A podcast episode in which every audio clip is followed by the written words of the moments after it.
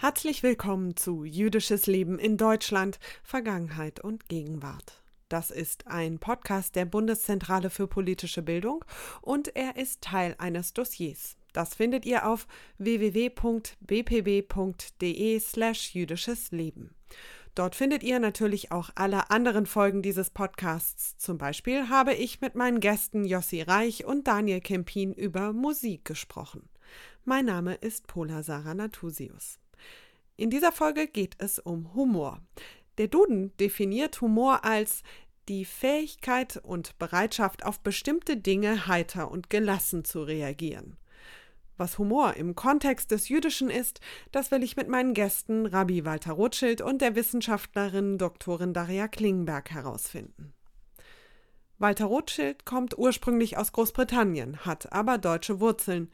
Er ist inzwischen Rabbiner in Berlin Rothschild macht außerdem Kabarett und hat mir erzählt, dass er in Deutschland häufig den Humor, den er zum Beispiel aus Großbritannien kennt, vermisst. Hallo, Herr Rothschild. Hallo, hallo. Wie geht's Ihnen denn heute und wie humorvoll war Ihr Tag bisher? Mein Tag bisher war nicht ganz humorvoll, weil ich war gestern bei einer Beerdigung in Schleswig-Holstein. Dazu bin ich gestern um halb sechs aufgestanden, damit man pünktlich am Friedhof kommen könnte. Und ein Zugausfall zwischen Hamburg und Bad Oldesloe bedeutete, ich kam trotzdem verspätet an. Ich bin sehr müde noch immer. Und heute habe ich Gelegenheit, ein nettes Gespräch mit einer netten Journalistin zu haben. Naja, das, das Leben könnte schlimmer sein. Das ähm, ist doch ein relativ positives Fazit für die vielen traurigen Situationen, die es gerade gibt, so in der Welt und bei Ihnen. Ich frage immer meine Gäste zu Beginn der Gespräche, welche Rolle das Judentum in ihrem Leben spielt. Und da würde man jetzt sagen, das ist bei Ihnen relativ offensichtlich, weil Sie sind schließlich Rabbiner geworden. Aber vielleicht können Sie trotzdem noch mal erklären, was im Kern das Judentum für Sie bedeutet. Interessante Frage. Was bedeutet Judentum für einen Rabbiner? Es ist eigentlich ähm, ja, Brot und Mieter. Ja, äh, es ist ein Beruf, nicht nur eine Berufung. Es soll beides sein, um Gottes Willen, aber es ist beides. Und das bedeutet eine ganz andere Perspektive. Ungefähr die Hälfte meines Arbeits in Deutschland ist Gedenkfeiern und äh, Trauerfeier und Stolpersteine und äh, Kristallnacht und 27. Januar und dieses und jenes und Befreiungstag in verschiedenen KZs. Also als Rabbiner habe ich relativ wenig mit lebendiges Judentum zu tun. Und sonst kann ich sagen, ich bin seit meiner Kindheit immer bewusst, dass ich Jude war, dass ich die Namen meiner verstorbenen Großvater trage. Man, man lernt als Kind in die Schule, naja, Kinder in Schule sind immer brutal und grausam gegen jeder, der andere Hautfarbe hat oder merkwürdige Namen hat oder eine große Nase hat. Also als Jude ist man auch natürlich Opfer von, von diesen blöden Kindern. Ich kann, als ich zurückblicke, denken, ja, das ist Kinder. Okay, das ist kein Problem. Man, man muss das erwarten. Bei Erwachsenen sieht es ein bisschen anders aus. Wir sprechen ja jetzt heute über das Thema Humor. Welche Rolle spielt denn Humor in Ihrem Leben und wie würden Sie Humor definieren?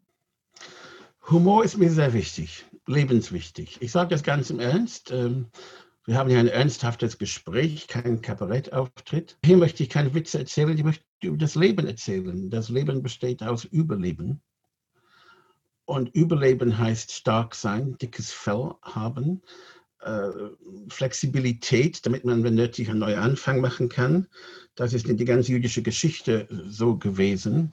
Man musste von einem Land zum anderen auswandern oder wurde vertrieben oder wie auch immer. So das Leben besteht aus einer gewissen Ansammlung von Fähigkeiten. Und eine davon ist Humor. Punkt. Also die Leute, die Humor fehlen, es fehlt ihnen etwas ganz Wichtiges. Was Humor für mich bedeutet, ist eine Relativisierung von alles. Das heißt, im Judentum kann man sagen, es gibt nur eine Absolut. Und dieser Absolut heißt Gott. Welchen Namen auch immer man benutzt. Der Herr, der Ewige, bla bla. Äh, es ist so eine, eine gewisse Absolut. Alle anderen sind relativ. Das heißt, der König, der Kaiser, der Diktator, der Parteiführer ist nur ein Mensch. Auch wenn er denkt, er ist absolut wichtig. Man kann ihn relativisieren. Das ist sehr, sehr wichtig. Und deswegen sind Juden immer so unbeliebt von autoritären Regimes, weil wir haben eine andere Perspektive. Man sieht den König an und man denkt, aha, er muss auch aufs Klo gehen. Ja? Und man merkt das. Man sieht in anderen Gesellschaften eine total Humorlosigkeit, mindestens in der Öffentlichkeit, weil keiner darf etwas sagen gegen den Chef. Bei uns ist der Chef kein großer Chef. Und das haben wir aus der Bibel. König David war ein, ein Philanderer, ein Idiot. König Salomon brauchte Hilfe seiner Mutter, um, um zu regieren. Also man schaut jemand an, der denkt, er sei wichtig ich sage hier er, es gibt auch Königinnen und so. Und äh, man denkt, so wichtig ist er nicht. Und das ist schon der Anfang von Humor. Heißt es auch, dass Humor wichtig ist, um die Schwere und die Ernsthaftigkeit des Lebens besser ertragen zu können? Das ist die einzige Methode, oder vielleicht, vielleicht die wichtigste. Wir, wir sind hier in einer Beziehung zwischen Mortalität und Immortalität. Ich bin eine Sterbliche, ich bin geschaffen, ich rede jetzt theologisch, ich bin geschaffen worden, ich bin ein Geschöpf. Jemand hat mich geschaffen, es gibt einen Plan, es ist nicht nur Wandern. Das heißt, Gott gibt, Gott nimmt. Gesegnet sei Gott. Ähm, irgendwann muss, muss ich auch gehen. Also irgendwie muss man immer denken, was ich tue heute ist wichtig. Dass ich jemanden liebe, ist wichtig. Dass jemand liebt mich, ist wichtig. Aber es wird nicht ewig dauern. Und man muss das relativisieren. Und die Rabbiner sagen, was kann man hinterlassen, wenn man stirbt? Und die Antwort ist ein guter Ruf. Das ist alles. Also das heißt, wenn ich überlege, was ist mein Leben, was ist der Sinn meines Lebens, was soll ich noch tun mit, der Zeit, mit der Zeit, die ich noch habe, dann ist Humor ein Teil von dieser Analyse, dieser Kalkulationen. Ja? Es ist ein, ein Perspektiv. Man hört ja häufig von diesem sogenannten jüdischen Witz. Was ja. genau verbirgt sich denn dahinter? Vor allem, ich habe so drüber nachgedacht, es gibt ja auch nicht wirklich einen Pendant, wie zum Beispiel den protestantischen Witz oder den katholischen Witz. Über, über Katholiken macht man sich lustig über Dinge wie Zölibat zum Beispiel. Nicht über die Theologie, sondern über den Lebensstil viele jüdische Witze sind ganz normale Witze, die man findet auch über Ehren oder Ostfriesen oder Bayern und so weiter. Aber sie haben einen jüdischen Geschmack. Humor ist die Waffe der Schwachen. Humor ist eine Waffe, die sagt, äh, ich kann Ihnen nicht äh, mit einem Gewehr, mit einem Schwert äh, angreifen, aber ich kann, an, ich kann dich einfach nicht zu ernst nehmen. Okay? Es gibt Witze über Nazis. Sind sie jüdische Witze? es gab auch nicht äh, jüdische Gegner der Nazis. Ist das, ist das auch relevant? Ähm, schönes Beispiel, ein Vater erzählt seinem Sohn, wie er sich verhalten soll in einem Restaurant in die 30er Jahre. Also sei vorsichtig, Kopf runter. Aber vor das Essen sagst du nicht nur Danke Gott, sondern auch Danke der Führer. Ja? Aber was ist dann, wenn der Führer stirbt, Papa? Dann kannst du Gott sei Dank sagen. Okay? Man kann diese Kerl nicht eins in die Gesicht schlagen. Aber man kann irgendwie den Selbstrespekt, Selbstbild behalten. Das ist eine Waffe. Ich habe in der Vorbereitung auf diese Folge einem jüdischen Freund geschrieben und habe ihn gefragt, was sein Lieblingsjüdischer Witz ist. Und er hat geantwortet, Auschwitz. Und Mhm. Mir ist da erstmal, das wird Sie nicht überraschen, das Lachen ziemlich im Halse stecken geblieben und ich musste auch sofort an so nicht jüdische deutsche Freundinnen von mir denken und mhm. dachte mir, okay, die hätten wahrscheinlich sofort gesagt, nee, also darüber darf man keine Witze machen, darüber dürfen wir nicht lachen. Wie ist da Ihre Perspektive? Dürfen nur manche Menschen über einen gewissen Humor lachen oder dürfen alle über alles lachen? Wie verhält sich das? Hier muss man eine breitere Perspektive nehmen. Wer darf welche Witze erzählen? Darf Männer Witze über Frauen sagen, okay? Oder darf jemand, der eine weiße Haut hat, äh, Witze machen über Leute mit anderen färbigen Hintergründen oder wie auch immer es mal gehen kann? Und meine Antwort ist, das hängt davon ab. Ist das ein liebevoller Witz oder ist das ein hasserfüllter Witz? Ist das ein erniedrigender, sarkastischer Witz oder ist das ein schmunzelnder Witz? Und ich denke, das macht einen großen Unterschied. Also der Kontext ist immer wichtig. So hier muss man sagen, wenn nicht Juden versuchen, jüdische Witze zu erzählen, sie machen das normalerweise sehr schlecht. Es fehlt ihnen der Rhythmus, es fehlt ihnen die, die Sing-Song-Betonung, äh, wie bei allen solchen Dingen. Aber äh, das ist nicht böse gemeint. Es ist eine Frage, redet man von innerhalb oder von außerhalb der Gesellschaft, von der man spricht. Und äh, deswegen würde ich sagen, es ist erlaubt, Witze zu erzählen, aber man muss sehr vorsichtig sein, in welchem Kontext. Ähm, wenn man versucht, äh, eine Jude in die Gruppe zu, zu zeigen, schauen Sie, wie judenfreundlich ich bin, ich kann genauso böse Witze wie dir erzählen, es kommt manchmal nicht durch, ehrlich gesagt. Aber es gibt zur gleichen Zeit kein vollständiges Tabu. Sie haben gesprochen über Auschwitz. Na, natürlich gibt es Fragen, wo sind die Grenzen? Aber in dem Moment, dass man die Frage stellt, hat man schon eine Grenze gestellt. Und, äh, und, es gab Witze damals in die Konzentrationslager. Und es gab Witze schon vorher, als die Nazis an der Macht waren und die Juden fühlten sich bedroht. Eine Jude verkauft äh, Brille, also Sonnenbrille. Es kommt ein SA-Kerl oder SS-Kerl, sagt, darf ich das anziehen? Versuchen, ja, bitteschön, äh, er steckt diese Brille an, er schaut und sagt, sehr interessant, ich sehe nur Schweine von mir. Oh, sagt der Jude, Moment, darf ich das? Mhm. Ja, interessant, ich sehe genau das Gleiche. Okay? Na, das ist nicht über Gaskammer, das ist nicht über Folter, das ist nicht über medizinische äh, Experimente. Okay? Vielleicht, vielleicht dort sind die Grenzen, aber, aber, aber gegen, gegen Arroganz, gegen Menschlichkeit, gegen Grausamkeit, gegen Brutalität, dort kann man doch Witze machen. Herr Rothschild, also für mich war das auf jeden Fall ein unterhaltsames Gespräch über Humor. Ich hoffe für Sie auch ein bisschen.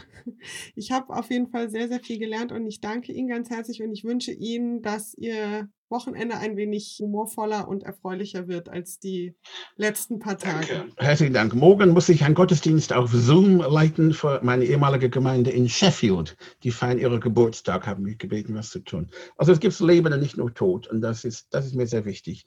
Aber für alle, die sich für Humor interessieren, machen Sie den Unterschied zwischen Humor und Witze denkt immer über den Kontext und hauptsächlich muss man diesen Humor genießen.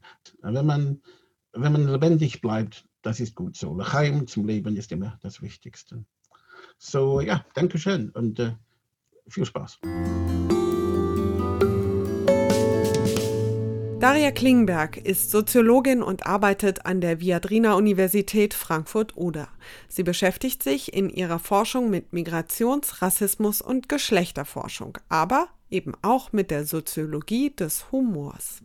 Guten Morgen, liebe Daria. Schön, dass du heute für das Gespräch dabei bist. Guten Morgen, Pola.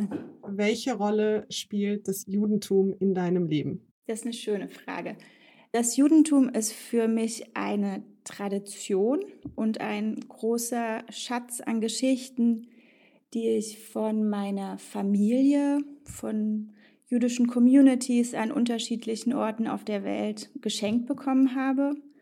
Es gibt diesen Satz, dass man nicht alleine jüdisch sein kann und mit Gemeinschaften kommt Vielfalt, Dissens, aber eben auch dieses Bündnisse schließen ähm, heraus. Für mich persönlich ist das Judentum oder das Jüdische Teil von sehr verschiedenen Familiengeschichten. Ich bin in Tadschikistan geboren, in der ehemaligen Sowjetunion und aufgewachsen in Ostdeutschland. Wir haben zu Hause Russisch und Deutsch gesprochen. In meiner Familie kreuzen sich aschkenasisch-jüdische, usbekische, deutsche oder ostdeutsche Geschichten.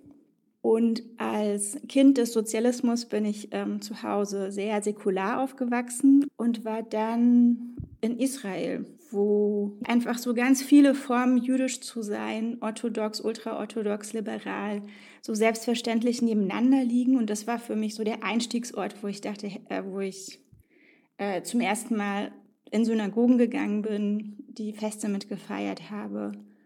Und als ich dann wieder zurückkam, wollte ich mehr über das religiöse Judentum lernen, bin dann in Frankfurt am Main in die liberale Synagoge gegangen und habe angefangen ähm, zu lernen und dann irgendwann ein Giur, also eine Konversion gemacht und, und empfinde sozusagen das religiös-jüdische schon auch als eine große Bereicherung für meinen Alltag. Also ich halte mehr oder weniger ernsthaft den Schabbat ein, feiere die Feiertage und bin froh darüber.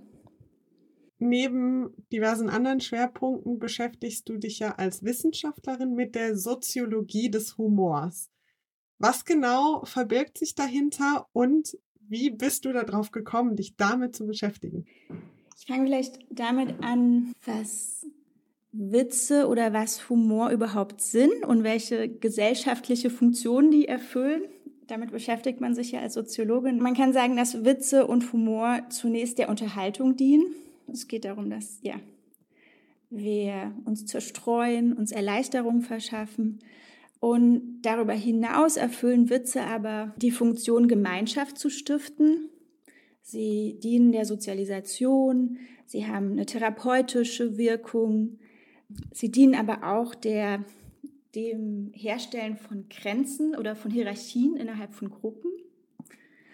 Sie haben eine poetische Funktion, also Witze oder anekdotische Geschichten, die erzählt werden, sind so eine Art alltäglicher Poesie. Das Komische bildet in Gesprächen oder in Literatur so einen bestimmten Rahmen, in dem die Gesetze der Realität außer Kraft gesetzt sind für ein paar Momente.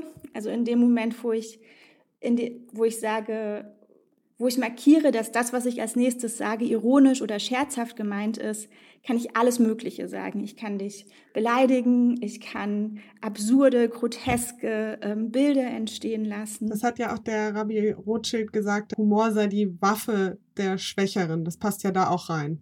Genau. Wobei ich das nochmal ein bisschen kritischer sehen würde. Inwiefern? Also Humor kann auf jeden Fall die Waffe der Schwächeren sein und bildet in Situationen, in denen man wenig Handlungsspielräume hat, einen Rahmen, die Situation umzudeuten oder es ist eine Form der Selbstermächtigung. Ich finde aber, wir müssen aufpassen. Es gibt gerade in der Gegenwart so eine Form, Humor oder das Scherzhafte so zu idealisieren und zu verherrlichen also gerade in jüdischen Communities bildet man sich wahnsinnig viel darauf ein, dass man so witzig ist.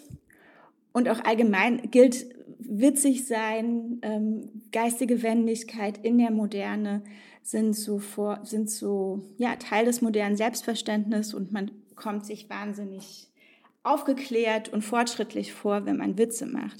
Damit wird aber unterschlagen, dass Scherzkulturen und das Komische eine große Bedeutung für die Reproduktion von Machtverhältnissen spielen, dass eine ganze Reihe von rassistischen und antisemitischen Bildern über das Medium des Komischen verbreitet werden, dass wenn wir über Sexismus am Arbeitsplatz nachdenken, finden die meisten sexistischen Übergriffe in Form von Scherzen statt.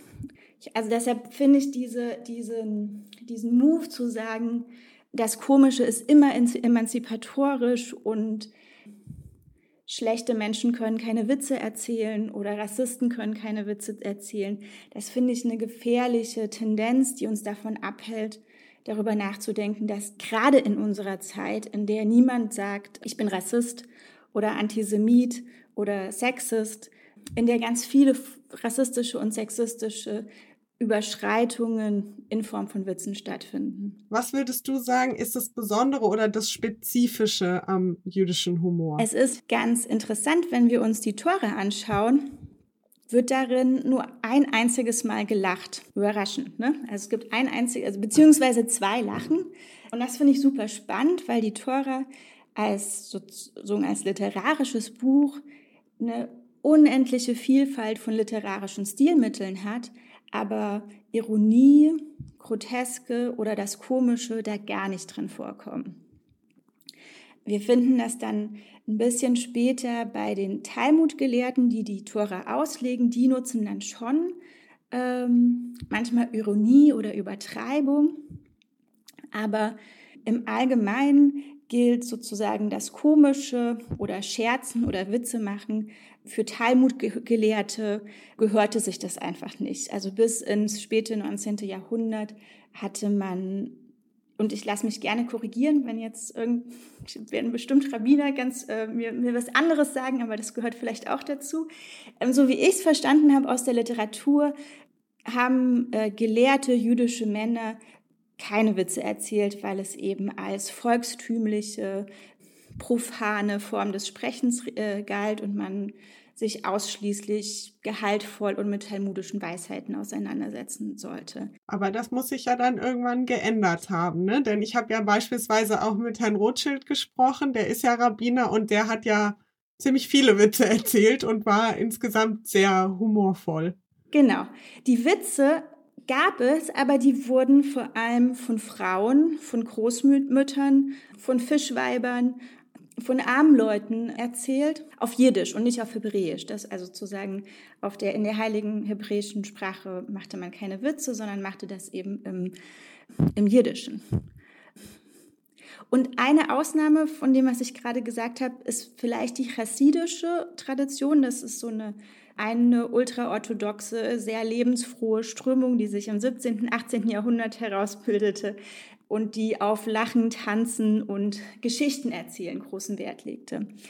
Und eine andere Sache, die, glaube ich, spezifisch ist für jüdische Witze, ist, dass auch aus dieser talmudischen Tradition man nicht einfach nur so Witze erzählte, also nicht so wie in der Büttenrede, wo so ähm, ein Karlauer an den anderen gehangen wird und ich hoffe, dass ich jetzt nicht gelüncht werde äh, von äh, Kölnerinnen und Kölnern.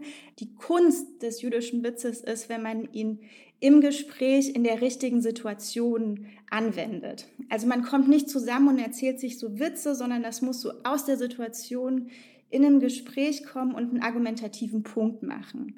Wir haben ja im, in unserem Vorgespräch für dieses Interview auch über bekanntere jüdische Comedians in Deutschland gesprochen und waren uns relativ einig, dass uns zum einen nicht besonders viele einfallen und zum anderen wir die jetzt auch nicht wahnsinnig komisch finden.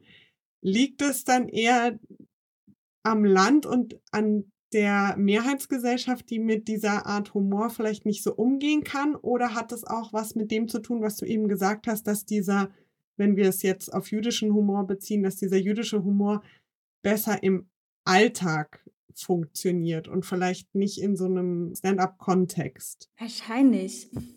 Ich meine, wir können, wenn wir in Deutschland über jüdischen Humor sprechen, diese Zäsur, die durch die Shoah entstanden ist, die einfach eine ganze intellektuelle Tradition, wozu eben auch eine humoristische jüdische Tradition gehörte. Dieser deutsch-jüdische Witz ist mit der Shoah beendet und danach haben wir, finde ich, eher so eine Trauerarbeit. Also ich finde, die, die, die jüdischen Witze, die man dann erzählt, tragen dann jeweils diese Traurigkeit mit dass die Leute, die diese Witze mal ursprünglich lebendig im Alltag erzählt haben, dass die ähm, tot sind, ermordet wurden. Und dann ist ganz interessant, dass wir in den 50er, 60er, 70er Jahren in der deutschen Mehrheitsgesellschaft so eine Art Fetisch haben für den jüdischen Witz. Es gab so ein Buch von Salzia Landmann, eine Kulturgeschichte des jüdischen Witzes, was eine riesengroße Auflage hatte. Und diese Witze da drin sind aber total komisch, weil die so ist so eine Witzesammlung und sie erklärt an jeder Stelle mit Fußnote, was da was bedeutet. Also das ist dann wirklich wie so eine Schmetterlingssammlung mit toten Schmetterlingen, die, die gar nichts mehr von dem lebendigen, von der lebendigen jüdischen Erzähltradition haben. Und ja, wahrscheinlich liegt es am Publikum, liegt es am Publik, am fehlenden Publikum, dass es keine also es, man, man ist immer in so einer, in so einer, es ist irgendwie, gibt es so eine klischeehafte Vorstellung vom jüdischen Humor in der deutschen Mehrheitsgesellschaft, die diesen Diskur Diskursraum so stark prägt. Ich habe darauf wirklich keine gute Antwort. Ich, ich, ich weiß es nicht. Ich weiß nur, dass bei den meisten jüdischen Comedians sitze ich da und denke mir, mh, hm, weiß ich nicht. Ich unterhalte mich lieber zum Schabbatessen mit Freunden und höre mir die Witze an oder hänge mit Israelis in Berlin rum und ähm, lass mir deren witzige Geschichten erzählen. Ich glaube, der jüdische Witz findet sich nicht in der Witzesammlung, sondern das ist eine bestimmte Art, aufs Leben zu schauen, Fragen zu stellen und eben im Alltag Situationskomik zu sehen. Bei Freud heißt es an einer Stelle, sie an, das ist also die Welt, die so groß und bedrohlich erscheint. Sie ist doch gerade nur gut, einen Witz darüber zu machen. Das ist doch ein sehr, sehr schönes Abschlussstatement, Daria. Ich danke dir ganz, ganz herzlich für dieses Gespräch sehr gerne. und für deine wissenschaftlichen Einordnungen. Das war Jüdisches Leben in Deutschland, Vergangenheit und Gegenwart, ein Podcast der Bundeszentrale für politische Bildung. Mein Name ist Pola Sarah Natusius. Alle Infos zu diesem Podcast sowie weiterführende Texte und das komplette Dossier findet ihr auf www.bpb.de slash jüdisches Leben. Und wenn euch diese Folge gefallen hat, dann hört euch doch gerne auch die anderen Folgen an. Zum Beispiel darüber, warum deutsche Juden und Jüdinnen nach Israel auswandern mit Jenny und Elia Havemann. Und ihr könnt diesen Podcast auch sehr gerne an eure Freundinnen, Kolleginnen und so weiter empfehlen und ihn auf Social Media teilen. Vielen Dank fürs Zuhören. Das war die vierte Folge der ersten Staffel des Podcasts Jüdisches Leben in Deutschland, Vergangenheit und Gegenwart. Umgesetzt und produziert von Pola Sarah Natusius. Redaktion Baran Korkmaz, Bundeszentrale für politische Bildung. Dieser Podcast steht unter der Lizenz CC BY NC ND 3.0. Das heißt, er darf vervielfältigt und weiterverbreitet werden unter folgenden Lizenzbedingungen. Lizenzname und Autorinnennamen müssen genannt sein, der Podcast darf nur für nicht kommerzielle Zwecke verwendet werden und das Material muss unverändert bleiben.